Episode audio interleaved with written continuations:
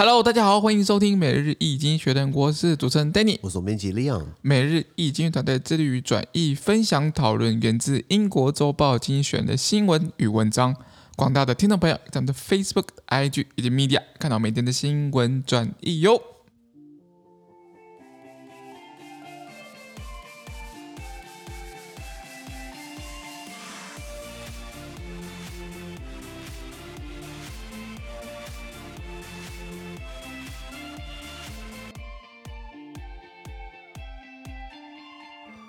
今天我们来看到从经济学人写出来的新闻，我们看到是十月六号礼拜三的新闻，而这件新闻呢，同样存在每日经济学人的 Facebook、IG 以及 Medium 第六百一十八 po 里面哦。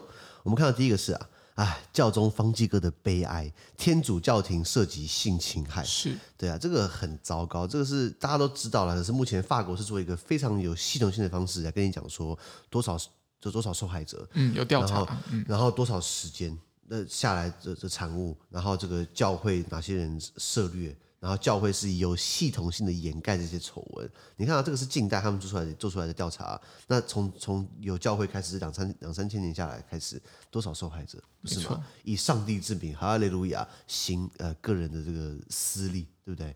所以为什么我这个人是无神论？就是呵呵这种新闻看久了，你很难有信仰了。是的，因为是这样子啊。Pope Francis said he felt deep sadness for the victims of sexual abuse within the French Catholic Church. A report concluded that about 216,000 children, mostly boys, have been abused by clergymen since 1950. About 3,000 priests and clerics were involved, out of a total of 115,000. Jean-Marc Sauvé, who led the investigation, accused the church of an institutional cover up.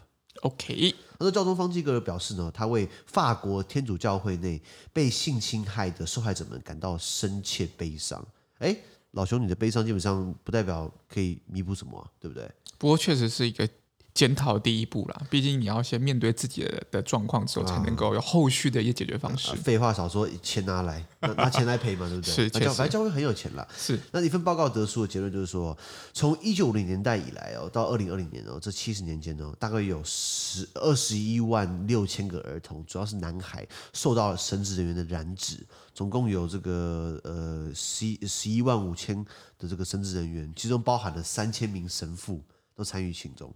那领导这个报告的这个是 Jean-Marc Sauvé，他是法国现任的这个行政科学研究院院长，应该算是有威望的。他指责天主教会哦进行机构性的掩盖，什么意思？教会上下交相之类来粉饰太平，可恶至极啊！我先讲啊，我还是强调就是说，信仰是每个人的自由，信仰每个人不同，这个我们要尊重。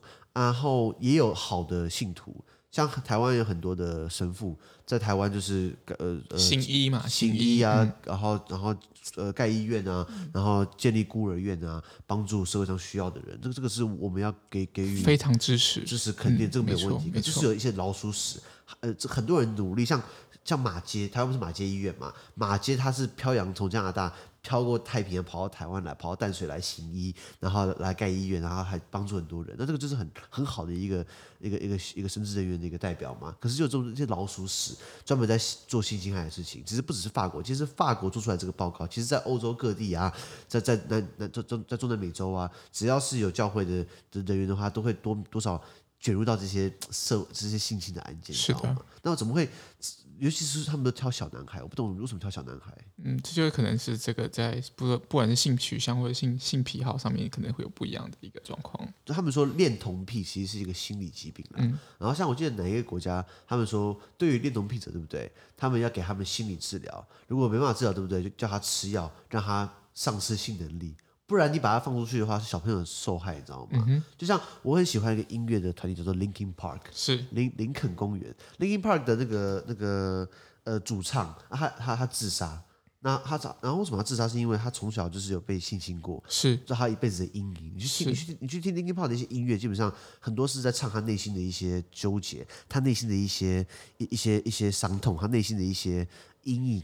他他的歌都会有很多表达这样的一个一个一个情境，因为他以前被性侵害过，他后来在几年前他自杀，那所以人家说，如果小朋友被性侵的话，其实怕这个阴影跟他一辈子，这其实是很伤的一件事情，非常伤。对对对，那那那所以，呃，今天法国他们等于是有有做出一个有系统性的报告，然后来来来批评法国天主教会这段时间下来，他们有多少呃呃呃儿童有，他们一开始是用一个公开的方式，就是给你个电话号码，你打他过去报道，就直接去。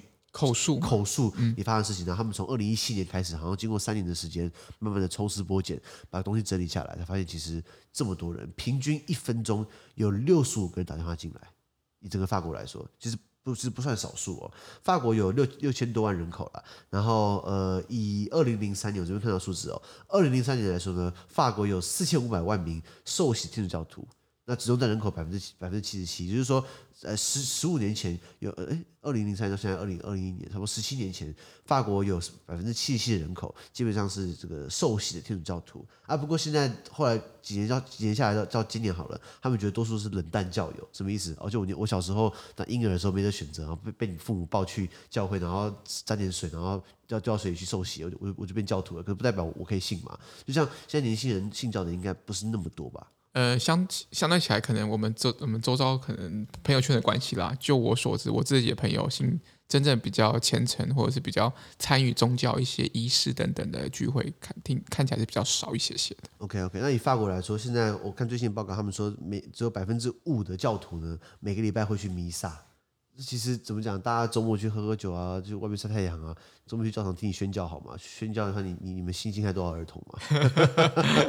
那所以那教宗现在教宗是方济各嘛？哦，今年八十四岁了，其实岁数算蛮大的。那他算是一个比较开明的教宗，像像方济各他会去中东国家去见到中东国家的一些。呃，这个当地的宗教领袖，他还去见英国女王。英国女王是这个英国国教派的这个首领嘛？对，他等于是说蛮开明。然后他也去慰慰问灾民，他也去慰问难民，他也会是去去跟穆斯林呃讲话、接触、握手。不管是就算是演的好了，他也也愿意去演嘛。像他上一上一任是本都十六世嘛，本都十六世就被骂说是一个超超级。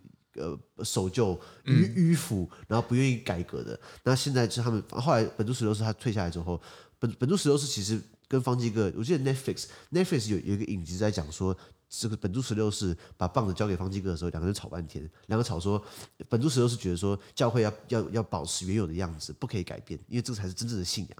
方济各说如果不改变，对不对？以后没有人信，以后没有人信我们了，以以后我们不会有信众了。所以我觉得方济哥他愿意这样改，然后然后那个影集好像 Netflix 好像有得奖，好像是什么呃银银胆奖之，反正那个影片还蛮值得看的。可是可是间接也告诉我们，其实方济哥试图改变，但是方济哥他要改变其实不简单，是因为他下面有一堆人基本上也是守旧迂腐，还有贪污的。就像谁选教宗，是各个枢机主教 Archbishop。那这个教会的体系有，跟国民党的党体系蛮像的，就是你各下面有神职人员，然后有什么教父、教会啊，然后这个呃神父，对不对？然后他们再选出类似这种主地区性的那种地区性的主教，是好很多主教，对不对？他们在组成这个枢机主教，然后枢机主教再共同选择一个教宗。哦，OK OK，就像国民党是层层选上去，对对对对，国民党党代表，然后而且中央委员。然后中央常务委员，然后再呃党主席，是这种金字塔型的，从上到下，对不对？也就是说，今天你看朱立伦当党主席，对不对？不会有不会有什么特别建树了。他下面中常委，现在中常委就是在呃呃中央常务委员，他们理论上来说基本上是把持党机器的。不过现在中常委很多被削弱掉了，因为他们就是。很多是那种又老又迂腐，又又没有民意基础，又不懂变革。OK 好，可是以前中常委权力很大的，因为以前那种老中常委啊，他们就去国民党开中常会，对不对？中常会是国民党最高的权力机构啊，就决策机构，然后还要铺红地毯啦、黑头车啦。中常委以前很屌嘛，现在中常委派头，现在派头，现在你讲中常委没有人屌你，你知道吗？好，那拉回来讲，那那那在教宗底下就是有很多这个枢机主教，那他们可能就任很多官职，就比如说呃，梵蒂冈银行的行长，同时也是。枢机主教，枢机主教，然后可能不同，他们自己，因为反正它是一个主权独立国家，还有不同的部会，还有自己外交部，还有自己外交部，还有自己的内政啊，还有自己的这个呃银行体系啊，他们都是由这些枢机主教来来来来担任担任的。那就是之前报说，梵蒂冈银行在帮意大利黑帮洗黑钱。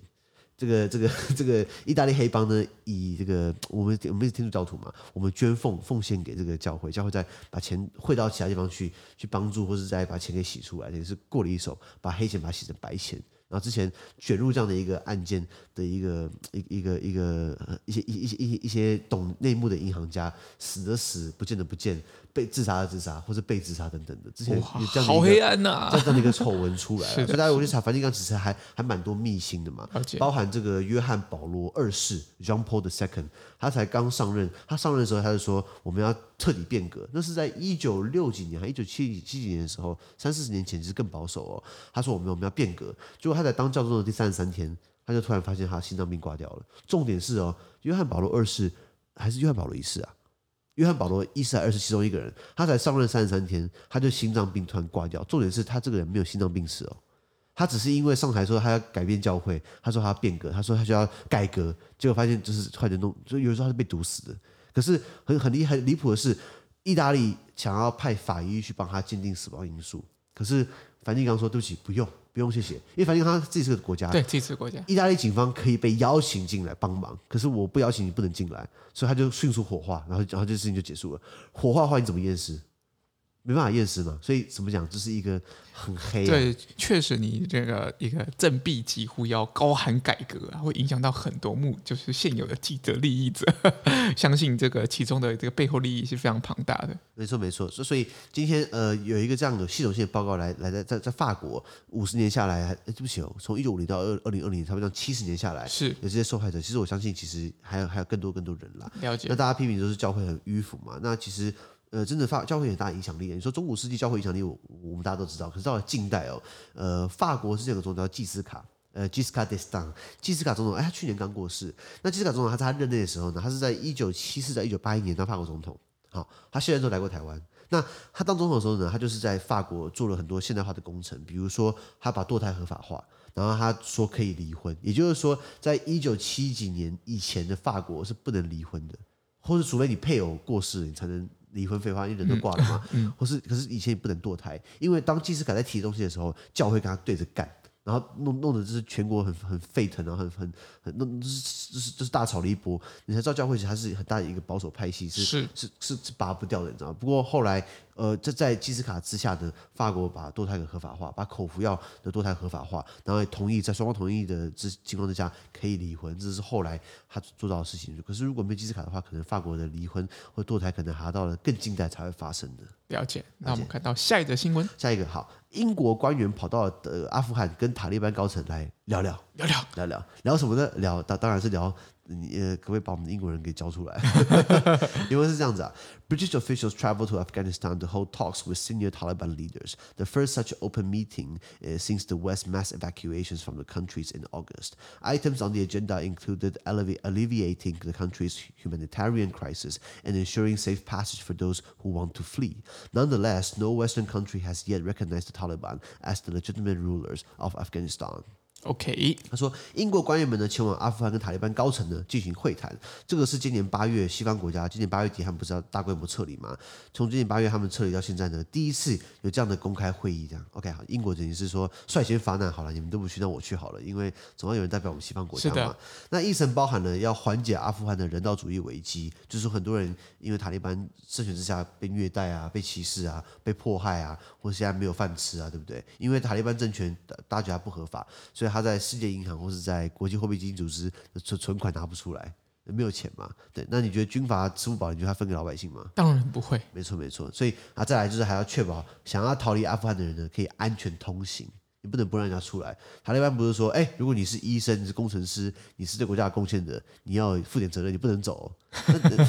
他怕大家走光的话，那塔利班你只是空的国家，你你，你只能统治什么羊驼还是就就变空了嘛，对，对，对，对，对不对？那尽管如此呢，还没有西方国家承认塔利班是一个阿富汗的合法统治者，大家还是把它当叛乱组织了。那好，先讲英国去的话，主要是。呃，有一方有一方面是他的撤侨，他的英国人有些没有撤走，再来帮英国政府工作过的人，像这些翻译，他们也想要走，他们家人想要走，因为他们怕被报复嘛。那这样，那那那他们跟塔利班会面是强调说，因为过去呃美国呃呃发起阿富汗战争二十年下来，当然他的盟军英国也被拉进去，所以英国在那边待了十几二十年的话，也是很多人是帮英国政府做事情的。那你要查，其实查得到，怕那些人后来被塔利班给这个事后怎么样？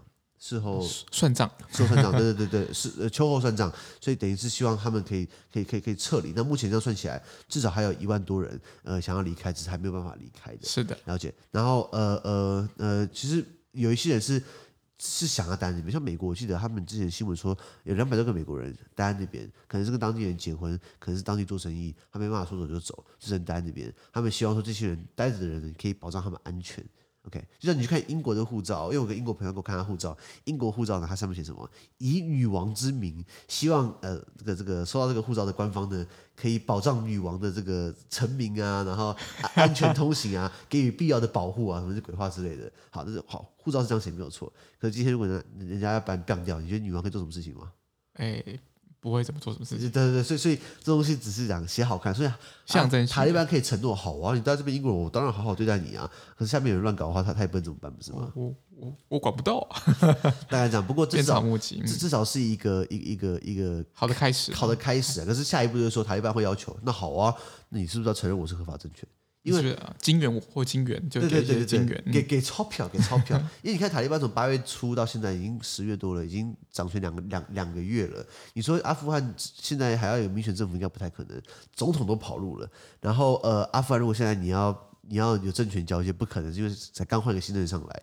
那难道我们就不承认他吗？也可以啊，台湾也没有被承认啊，科索沃也没有很多国家承认啊。是啊，对，所以那那这样，那那那那这世界等于是就更加推向两极体系。没错，因为中国跟俄罗斯，好好，伊朗也就承认塔利班嘛，因为承认塔利班为阿富汗统治者，然后美国西方自己就不会承认嘛。那是不是就像又两极化了？又两极化，就像那个委内瑞拉也是，委内瑞拉现在等于是独裁者马杜罗跟另外一边西方国家支持的。欢瓜伊多、瓜一多等等的，所以我觉得国际体系现在会越来越分化了。对对，了解。好，那我们看下一则新闻。看到我们的邻国菲律宾啊，菲律宾政治哦，小马克思崛起哦，不要啊，拜托不要了，他爸就把菲律宾搞垮了。现在是的，现在他爸挂了，现在换他想要出来参选明年菲律宾总统大选。是的，因为是这样子啊，Ferdinand Marcos Jr. announced he will run in next year's presidential election in the Philippines. The son and uh, namesake of the former dictator who was overthrown in 1986 has held various uh, political positions in the last three decades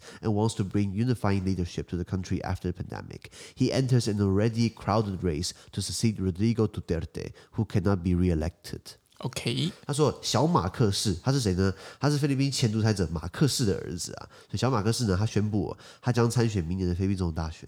那小马克士呢，跟他这个一九八六年被推翻的这个老爸同名，他老爸以前独裁者被推翻，老爸好像我记得经营了二十年，掌权了二十年。老婆叫伊美代，伊美代马可仕，伊美代不是号称有六百多双鞋子吗？都是那种什么 Gucci、Chanel 啊，非常好的鞋子。对，然后老百姓过得很惨，这样子。好，那。可是他老爸被推翻之后呢？可是小马克思一样，他们家族在里面还是有影响力嘛。所以他在过去三十年间呢，还是担任过各种政治的职务、政治的要职。然后他希望在，他希望他出来，他出来参选的，说为菲律宾在疫情过后带来统一的领导。那小马克思呢？他进入一个非常拥挤的，也是很多人参选的竞争。然后呃，像比如说他出来。其实世界拳王不是要出来吗？世界拳王后来跑去选菲律宾参议员，选上了，现在选总统。所以菲律宾总，菲律宾总统以以后是个拳王，哎，这蛮酷的，超酷。像像国会打架，对不对？那那那派派他去搅一下就好了。反正国会如果打起来，对不对？反正我去打，看看谁要跟我打，一个打十个，世界拳王。然后呃，还有很多人要参选嘛。那之前参选是因为现在总统是杜特地嘛，杜特地他没办法再连任，因为菲律菲律宾总统是只能只能当一任，对，现在好像不呃，好像一任好像是六年，我记得，然后不能连任。他韩国也是只当一任，然后一任是五年，不能连任。好，所以现在大家就要要要要要抢这个位置，要抢这个位置啊！有实力我也去参，我我我我 你也去搅一伙，我也去搅一伙，我也想去选啊！不过去选菲律宾总统对不对？你需要呃，第一个菲律宾公民嘛，废话，那你至少在菲律宾住过十年，你不可以在海外住了一辈子，然后跑回来选空降。你你跟这个国家，你跟你跟这个地方，这个这个这个领土没有连结嘛？是的。好，菲律宾总菲律宾总统呢，现在是杜特地，这是一个一个狂人总统。我记得我们两个礼拜前聊到他，对，狂人狂语的嘛，对，骂记者，骂外媒，骂国外。啥都骂，啥都骂，然后然后搞这个反毒战争，让很多人这个呃枉死嘛。对，然后这个国国际刑刑呃刑事法调查，要调查他，他还说什么我我会弄死你。那呃，既然他不能选第二任总统，他有说他考虑要选副总统，然后他叫他女儿选总统。哎呀，真会玩！那那那能这样搞吗？然后可是他女儿呢，并没有出来选。他女儿一开始本来说他女儿可能他推他女儿出来选，可是他女儿在。总统大选的这个候选人登记截止，他并没有出现，所以看起来他女儿不会选。然后呃，可是呃，杜特尔特呢，他怕被政治追杀，因为他这六年下来得罪太多人了，他得罪不只是国外的，国内他也得罪了。然后呃，他很多的的这个政策基本上并没有直接帮到菲律宾，反而是激化了国内的左右两边的对抗，因为大家觉得说他搞的东西很像威权政府以前独裁者在搞的。所以大家开始对他有很多很多杂音，那是不是只有然后是不是？因为他现在当总统有所谓的刑事豁免权，也就是说，如果你是国家元首的话，你不能够上法庭。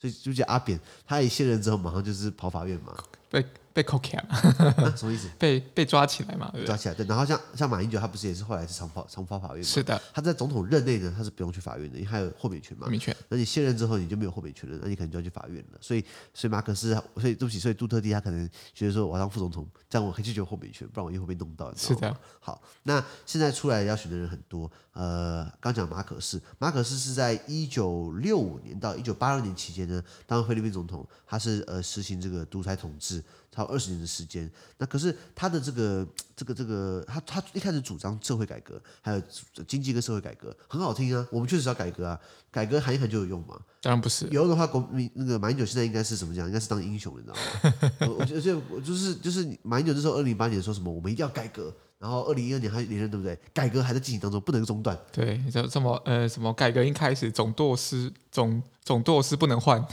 没错，总舵手不能换。没错没错。那好，可是到现在台湾还不是需要改革？我们一直讨论改革，到底改这改到底改到什么时候？应应该说，我觉得就是你要挑战现任的话，你其实改革是一个最好的一个挑战的一个一个一个一个。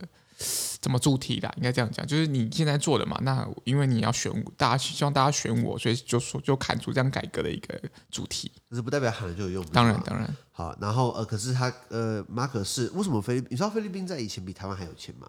以前在一九五零年代的时候，呃，在东亚第一富国是日本嘛，第二个其实菲律宾哦。如果以这个国民平均所得来看，以前的台湾人从菲律宾去捕鱼，渔船到菲律宾干嘛的？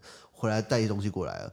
菲律宾过来叫舶来品，高档货。那好，那那那那菲律宾为什么现在变成外外劳输出国？韩国又说的玛利亚，玛利亚都来了，为什么会这样子？因为很多原因造成菲律宾的这个经济停滞，或是他没有跟上发达国家该有的脚步，他没有发达起来。那土地改革就是一个 mega。那因为菲律宾他他今天变这个样子，很多很多很多人都有高发表很高的言论。我只在讲说，我看到一个一本书，他讲到菲律宾今天的局面，其实大部分是土地改革，因为真的有在种，因为很多社会再发达起来，你需要经过一些一些步骤。像台湾现在高科技嘛，或是晶圆体嘛，高科技之前呢，我们是什么是，比如说化工重工，然后在重工之前你有。轻工业，工业之前你要发展农业，也就是说农业为一切的本。你有农业之后，你再往农业，你可以温饱，你可以出口，你你需要你有一定的资本之后，你再发展工业、轻工业，然后重工业、再高科技业，也就是农业很重要。可是菲律宾从以前到现在呢，他很多的农民基本上还没有地，他都是佃农，地掌握在地主手上，他没有做好土地改革。也就是说，今天实际用到地的人呢，他没办法赚到钱，然后赚到钱的大地主人跑去美利卡住了。是土地土地分配出问题，台湾现在这个状况，很多在台湾台北大地主，像像东区林家，他们家族不住在台湾，他们住在美国，他们只回来干嘛？收租。你觉得这样健康吗？我觉得这样很不健康哦。嗯，这确实很不健康的一个一个经济体制。没错，没错。所以我说，台湾是一个政治自由民主的国家，稍微，可是我们的经济呢，还是照马克思的讲法呢，我们还是活在这个剥削体系里面。嗯，今天你有多少钱，决定你过什么样的生活。废话。可是今天最基本的，你要住房，你要有小孩。你你要有钱才能有小孩，对不对？今天如果你今天要有小孩，你需要托育、公托，公托很多吗？很少，很少。那你是不是要要要请呃要去去保姆啊？保姆，或是你要送去这个这个托托儿所，一个月两万块。如果赚钱不够的话，对不对？你根本没办法公托，你根本没办法小孩送托儿所，你没办法有小孩。你没你没有小孩的话，等于是是国家问题，所以我们是一系列的。那今天如果你要去工作机会都台北市，我们过度把资源集中在双北，集中在台北。那今天从中南部的朋友可能就只能北漂来，因为在中南部没没那么多的工作机会。那好了，今天台北变成变成一个这个所有东西的一个核心，然后台北现在物价上涨，台北的土地它的房屋价值往上升。请问你原本住在这台北的人，他们有什么贡献吗？其实没有什么特别的，说什么哦，今天台北之间变得很繁荣，是你们打造的，是你们刚好住在这里，国家政策等于是倚重在这边，搞到搞到其他地方预算不够啊，被挤压、啊，所以只有台北可以盖这么好的捷运系统，这么好的工作系统，其他地方可能没有。那不代表说是台北人，像我我我有资格讲，是因为我户籍台北。好，我从小在台北，呃呃，我我没有在台北住，但是我在台北出生，这样讲好了。我们家族我们家族住台北，我觉得这样讲很有道理，是说我们家族并没有说哦，我们帮忙盖隧道，我们帮忙盖捷运，我们帮忙怎样怎样，并没有说台北人特别做什么事情让台北市变这么发达，是是国家政策导向，你不觉得吗？嗯哼。那为什么台北的房价往上升，这个台北人可以怎么样坐拥其利嘛？嗯，可以可以可以可以可以可以可以怎么讲？呃，无无条件的继承了这样这样这样的一个美好的果实。对，所以这这其实我们看到就是土地的改革啊，确实是非常重要。所以其实不管是土地改革牵扯到后面的一系列的经济发展，到了到我们现在所刚才所说的一个国安问题，因为我们生育率太低，所以导致我们有一个很很重大的一个一个国安议题在前面。所以我觉得就是这个土地改革确实是非常重要。当然，当然土地改革也是非常困难，因为你有很多既得利益者，你要怎么样？他们说。不一定就是你的政治现金的 的岛内的人，所以其实这份要改是确实很困难。那到底是不是我们这件事情很难，我们就不做？我觉得当然也不是这样子。但是我们要怎么循序渐进，相对起来能用呃国家力量来让这些经济稍微的分配。不那么不平均，应该讲双重否定，不那么不平均，就是我觉得政府还是要做个引导的效用了，应该这样子。对啊，我同意，我同意啊。我只是说土地改革没有做好，对不对？就变成说需要用的人用不到，然后主要有的人太多了，然后他们就会造成一个失衡。然后菲律宾就是这样的情况，所以菲律宾土地改革没有做成功，变成说，变成说就变成大家大家一样穷嘛，只能做劳力输出嘛，就国外当费用。一开始菲律宾做这个劳力输出只是一个短短时间政策，只是一个暂时性的，可以让。失业人口不要那么多，大家去外面找工作，把钱汇回来，到时候发现这个经济模式还不错，然后找不到更好的方式。没错，所以为什么？所以韩国瑜说的一天到晚输出玛利亚嘛，对，对不对？那马可是他呃他创造的改革就是所谓的裙带资本主义，什么意思？是的。今天当部长的、管钱的，什么都是我的，我我我的我的堂兄弟姐妹啊，我邻居啊，我朋友啊啊，我我我的三姨妈的四表哥的六叔公，就是这样，这是大家都认识的裙带关系，这不是一个好的状况。就连他的儿子小马可仕才呃哦，我跟你讲，老爸当独裁者，儿子也很爽啊。他念牛津，你说他比较聪明吗？我不相信。然后他念牛津之外呢，他还去美国念这个那个宾州大学华顿商学院，一个很屌的学校。然后二十三岁回菲律宾当一个州的州长，这是安排好的嘛？对不对？后来他老爸这个把菲律宾搞垮了，他老爸在一九八六年被这个轰下台，然后后来流亡海外，后来一九八九年死在这个夏威夷。OK，然后他近年来回来之后呢，菲律宾总统杜特地呢还允许他老爸被安被安葬在国家英雄墓园。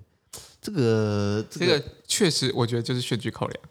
哦哦，就选举考量，就等于是说可以让让那些右派或者喜欢马可斯的人，对，呃呃呃，有一些好感嘛。啊，OK OK OK。不过马可斯确实就是说，他他在执政二十年，一九八六一九六年到一九八六年，这是菲律宾应该要赶上世界潮流，因为是台湾经济慢慢起飞了嘛。二十年这二十年之后，我们超过菲律宾。那菲律宾如果那时候还好好的改革的话，而不是裙带关系的话，今天菲律宾可能就不会这样子了。没错。不过因为他这样，所以我们才能我们才能往上比，我们才能跃升为这个东北亚强雄。这样这样讲虽然很很现实，不过有道理嘛？对，应该就是这样子因果关系。没错没错。那小马哥是他绰号叫邦邦。邦邦，对对对，邦邦，呃，小明。那这些邦邦要出来呢？其实邦邦他呃，这二十年，这这三十年下来，他一直在不同政府的呃呃呃呃呃部会里面当要职嘛。因为过去裙带关系被提拔上来的人，总要给他几分面子，因为你老爸当然把我们拉上来的。然后他在呃之前他曾经选过副总统啊，不过上上一届他选过副总统啊，不过落败。现在看起来要卷土重来，看起来是蛮有希望的，是因为让拳王来当，感觉起来怎么怪怪的。那然然后然后呃，我我相信就是说呃呃，虽然他老爸独裁者，可是独裁者的小孩出来从政也是有道理，比如也也是有潜力的。比如说蒋中正死了，换他儿子蒋经国，是最好的例子吧？是。然后然后呃，这个蒋经国的这个号称是他的这个孙子啊，私生子啊，这个 DNA 还还没有鉴定过，他自己喊了蒋万安了。对，说他是蒋家后代嘛，蒋委员。那叫蒋委员，那他是台北市长嘛，也是要出来。嗯。或是南韩的这个朴正熙。呃，朴正熙的女儿朴槿惠，朴槿惠虽然现在被关了，不过朴槿惠不是也上来嘛？是啊。我相信这种过去的威权的时代的总统或是这种领导人，他们过去裙带关系中以后培养的人脉啊，一些关系啊，会继承给他的小孩。没错。这种家族政治，台湾也有啊。谢长廷的儿子叫谢维忠嘛？对。现在不从政嘛？是啊。阿扁的儿子现在是陈志忠，也是议员嘛？也是议员嘛？还有谁？苏贞昌的女儿苏巧慧，委立法立法委员嘛所以所以民党也有嘛，所以所以应该都会有一些了啊。不过如果真的要比的话，那种家族政治哦，日本人把它玩得炉火纯青。没错没错。好，那么看最后一则新闻。这新闻我们看到的是呵呵 林郑月娥演说现代版的垂帘听政。是的，你会讲广东话吗？不会。林郑月娥，林江瑶 啊，啊，我你是不是好惊啊？讲广东话，说好惊啊，讲广东话，是少少啦，少少啦，一点点啦。对，呃，讲到这个香港的这个状况啊，因为是这样子啊，Carrie Lam gives the final annual policy address of her current term as Hong Kong's chief executive on Wednesday. Whether she serves another whether she serves another will be decided by her Communist Party overseas uh, overseers in Beijing as much as by her own ambition. Patience with Mrs. Lam will have worn will have worn thin. Protests that roiled the city in 2019 were part were in part fueled by her uh, bumbling the imposition of an extradition bill with the mainland. Uh, demonstrations against that uh, morphed into wider pro-democracy activism, prompting China to impose a draconian national security law. The city is now uh, quiescent. About 10,000 cr- critics have been arrested. Elections in December will feature only Beijing loyalists. Expect Mrs. Lam to dispense soaps to disillusion, disillusions, disillusions Hong Kongers, particularly over sky-high housing costs. But her real priority is to reopen the border with the mainland. Keeping COVID-19 cases at zero is that goal's prerequisite.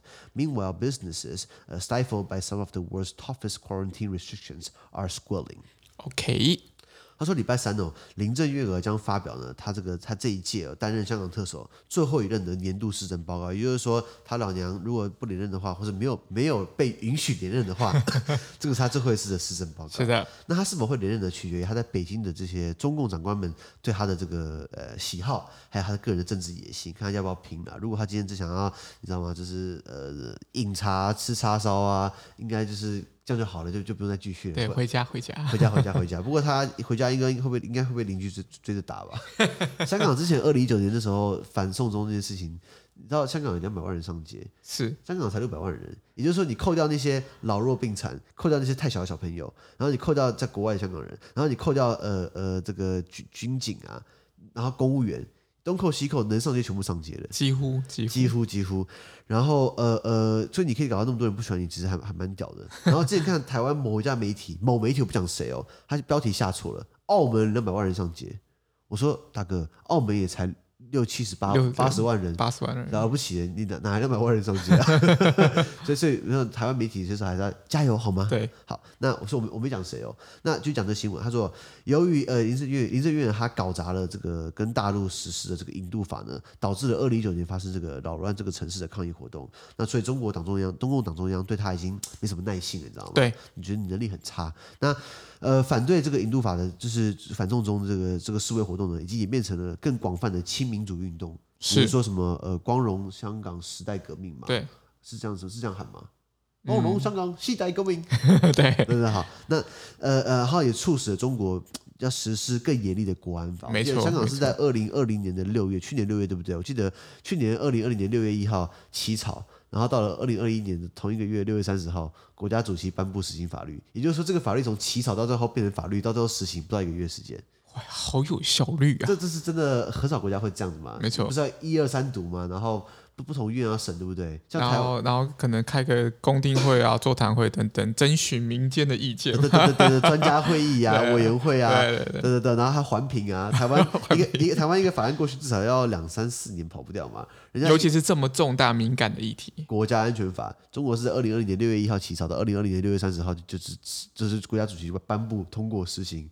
超有效率的，是的。好，那所以呃，中国实施更更更严厉的国家安全法。那目前香港呢，已经安静许多了，因为有一万名的艺人是被逮捕，一万名哦，奇怪，这个监狱过关吗？真的，真的，真的很很质疑这件事情啊。嗯，没错，没错。那今年的香港特首，香港特首呢，十二月会会有选举。那目前只有亲北京的人士参选了。那林郑月娥呢，她预估呢，就是会向那些看破红尘的香港人们呢，给点甜头，尤其是在香港高昂的住房成本方面。什么意思？就是说，呃，他可能如果因为就算他要选的话，你不能只有北京喜欢你，香港人也要。如果香港人都很干你的话，那你真的不用玩了，你知道吗？对啊。北北京北京觉得说，哎。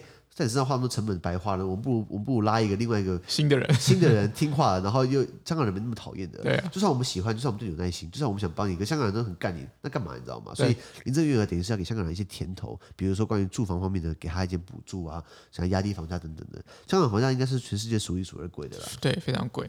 那呃，所以呃，可是不过林郑月娥对他来说啊，他的首要任务呢是重新开放跟中国的边界啦，因为毕竟防疫嘛，所以等于是把边界给关闭了。那新冠病例如果如果要开放跟中国边境的话，新冠病例的病例要持续归零，持续加零是一个先决条件。是，哎，台湾、香港是连续好几天不是加零的吗？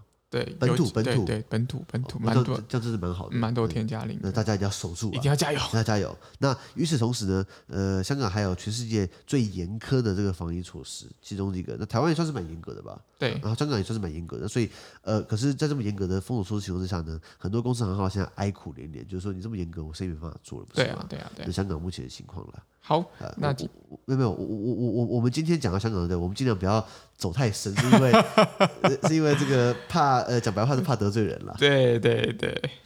不然你会担心说我们哪天入境香港会怎样吗？哎，确实不至于吧？哎，因为我要强调一点哦，我们讲的是经济学人讲的，不是我讲的。经济经济学人讲什么，我们把它引述过来。我们只是用用用中文的方式跟大家说明跟介绍，对不对？听起来像这样子。然后然后再把一些媒体的东西带进来，也就是说，不是我们自己想的。你要抓去抓媒体，那不要抓我。异次元切割刀。不，林郑月娥她也是有蛮多这个呃呃争议的，应该说这个她有说过呃，比如说之前因为香港的议会或是中港的议会来自叫立法会，对立法会，立法会 legislative council，然后这个东西以前是英国殖民嘛，所以理论上来说，英国派一个总督过来，然后这个来来管理事情。不过香港这个海外殖民地已经有高度的自治，那。呃，英国总督过来只是一个象征性的。好，那香港的议会以前是讲英文的，然后香港的法院制度呢，以前是有很多外籍法官，因为呃，你可以英英英美法系的这个这个经营模式。那所以所以那可后来所以可是林郑月上来之后呢，他就比较不倾向用英文回答，等于是把这个传统慢慢改掉了。他说用英文回答浪费时间，那就是只用只用他他可以用广东话，他可以用中文，他就不再是用这个英文英文的。然后再来，他否定香港是一个三权分立制度。然后 OK，然后呃呃，他也说这个呃呃，要要把这国安法呢，是对香港来说是对香港的稳定的繁荣是是好的。那所以很多言论加起来，你会觉得说好像呃，他有一个蛮清晰的倾向，是比较想要听北京的话嘛？那必那必须。所以我们标题一下他是怎么讲？现代版的垂帘听政嘛？是是。你说他真的有实权吗？我是觉得说，呃，不不敢说他没有权利啊，可是他的权利应该算是蛮蛮被限缩的嘛。要还是要那个有一些北京。北京大的老大的话还是要听的。对，然后现在香港特首的选举，比如说好了，像他们香港特首，我记得是五年一任嘛，是五年一任吗？还是多久？嗯，我我记得是五年一任啦。上一次选的话是二零一七年啦，四五年一任了。然后那是呃上一次选的时候是有一千，他们有个叫做选举委员会，专门是在选香港特首，然后里面就会有不同人在里面。像上一次呃的这个的这个选举委员会呢，有一千一百九十七个席次。然后主要是建制派居多，所谓建制派呢，就是比较亲北京的，还有这个民主派，民主派就是比较不亲北京的。那当然还有什么中间派啊、城邦派啊，什么其他的。可是我们还是用建制跟民主派来分，对，亲北京跟不亲北京。那从一千一千一千一百九十九十七席，现在好像拉到了一千五百席。目前这一千五百席里面呢，好像。几乎所有都是建制派，都是亲北京的，所以并且说民主派的声音，而且民主派现在在立法会来说，立法会我记得好像有四十几席还是几席？哦，要不对，七十几席，全部是总辞嘛，对不对？七十几席的，然后里面大概有本来有十几二十席的民主派全部总辞，因为有四个民主派议员被刁难，然后然后被了，被被免职，对对，然后结果其他几个就说，哎，我们同进退，所以现在香港立法会基本上没有反对党，全都是建制派的，是的，所以怎么讲？你要你这个讲没有错啊，现在香港不是三权分立啊，因为他的这这个不同派别已经已经已经没有了，已经明显倾向了建制派，你知道吗？是的，是的，对啊。那我还我我我的朋友是我的邻居，我的邻居朋友他是香港人。